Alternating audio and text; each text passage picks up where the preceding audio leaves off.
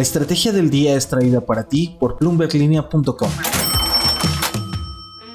Muy buenos días. Hablemos de los retornos que están dejando los futuros del jugo de naranja. Grupo México, la empresa del dueño de Cinemex, llega a la final en la puja por una minera de cobre española.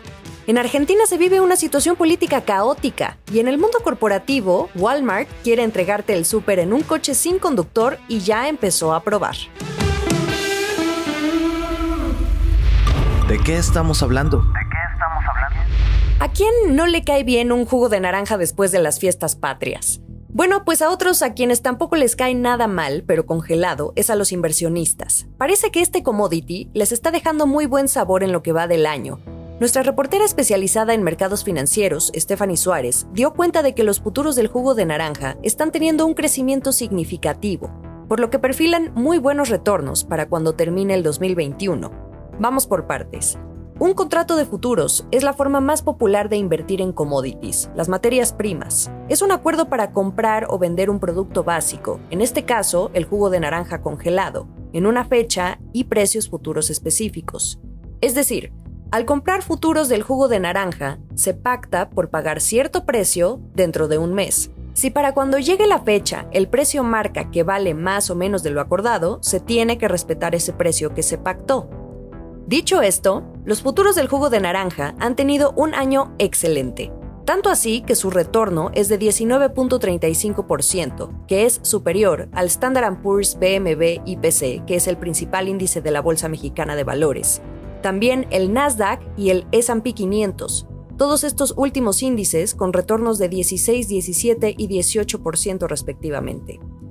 Un analista consultado por bloomberglinea.com afirma que el mercado está viendo un buen momento para tomar coberturas relacionadas con este activo. Ahora, ¿por qué el buen desempeño? Los cambios extremos del clima, como las heladas o las sequías, pusieron nervioso al mercado, y si ese factor mata las cosechas, pues hay menos naranja, menos oferta y una mayor demanda. Dato curioso, en el mundo se producen cerca de 73.3 millones de toneladas de naranja de forma anual. En otras noticias.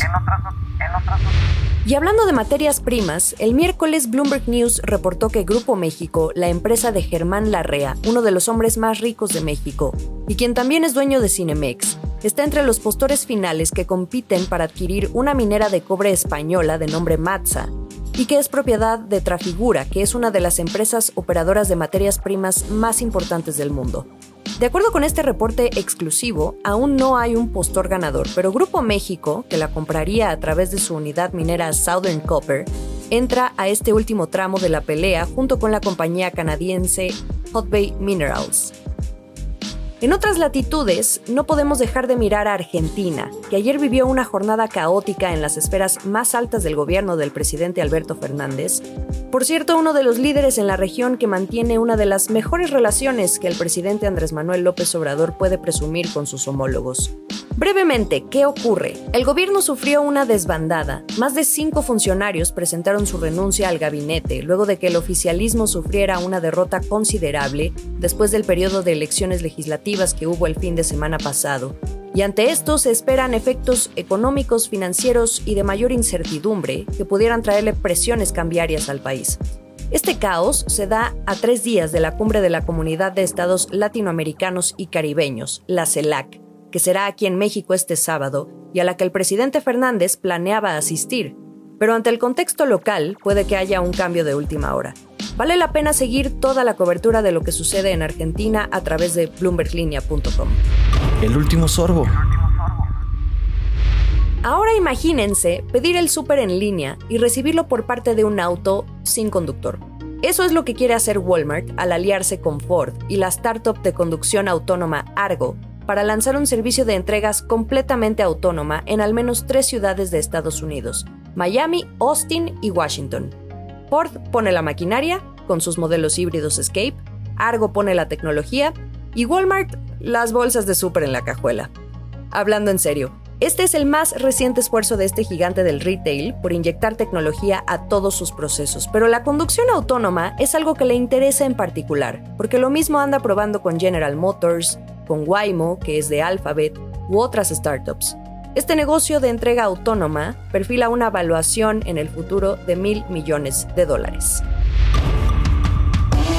Acompáñenme a seguir el resto de la información más relevante en bloomberglinea.com. Que sea un buen jueves. Esta fue la estrategia del día, escrito y narrado por Jimena Tolama, producido por Arturo Luna y Daniel Hernández. Que tengas un día muy productivo.